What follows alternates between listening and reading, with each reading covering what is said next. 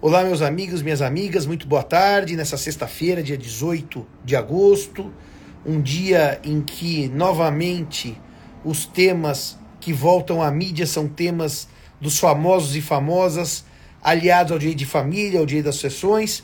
E essa semana não foi uma, nem foram duas pessoas que me perguntaram do caso dessa Larissa Manuela, que eu honestamente não sabia nem que existia. Mas daí eu fui olhar do que se tratava, esse caso da Larissa Manuela.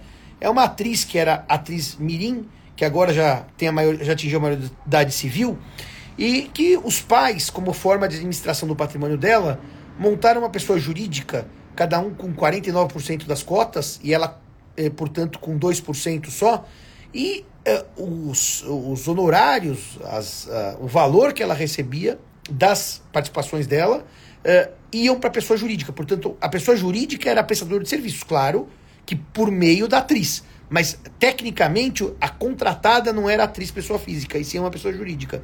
E daí, uh, o dinheiro da, da atriz ficou nessa, nessa pessoa jurídica, agora completou 18, 19 anos, e os pais não querem passar para ela a parte dela. Quer dizer, o que, que é a parte dela? É tudo, 100%.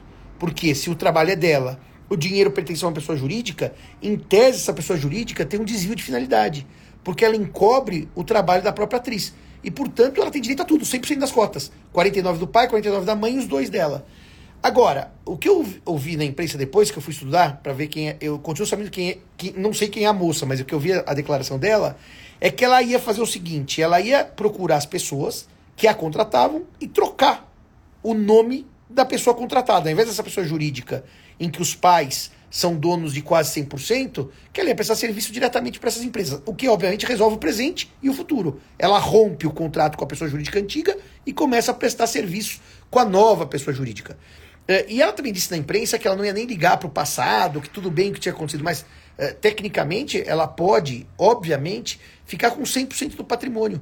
Por quê? Porque o Código Civil diz que os filhos menores, sobre os seus bens, recai um usufruto. Não, Ana, não, reconhece, não integralizar o capital com os bens deles, com os bens dela. É o, o dinheiro dela, do trabalho dela que entrou nessa empresa.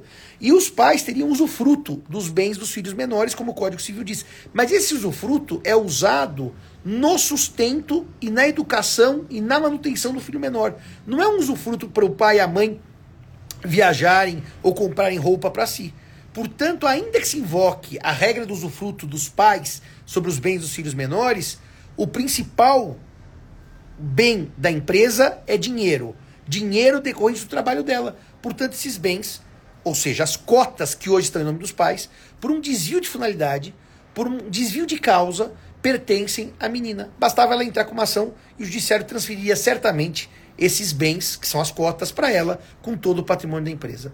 Ela optou por não brigar, até achei estranho isso para a imprensa, se ela não queria brigar, por que foi para a imprensa? Bastava chegar nas empresas, às quais ela presta serviço, e trocar o contrato. Não paguem mais para pessoa jurídica. Mas enfim, essa é a história. Agora, o que mais é cansativo, além de todo mundo falar desse assunto, e, e eu só estou falando porque muita gente me perguntou, e o meu assistente aqui falou: não, professor, tem que falar, que todo mundo está falando disso, o senhor tem que falar também.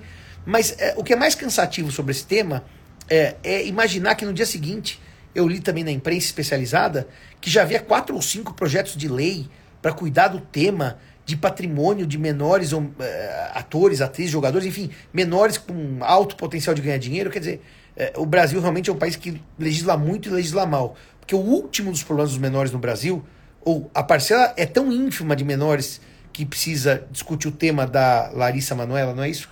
Larissa Manuela, é que nós temos coisas mais sérias para discutir no, no, Congresso, mas a gente legisla por ocasião, né? Por, pela mídia, pelas redes sociais. Então é isso. Mas assim, o caso, na minha leitura, é bastante simples. Tudo que está no nome dos pais, ou seja, a empresa, pertence a ela, que decorre do seu trabalho. Basta dizer que houve um desvio de causa e acabou o assunto.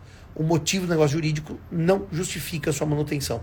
Valeu, abraço aos meus amigos e às minhas amigas.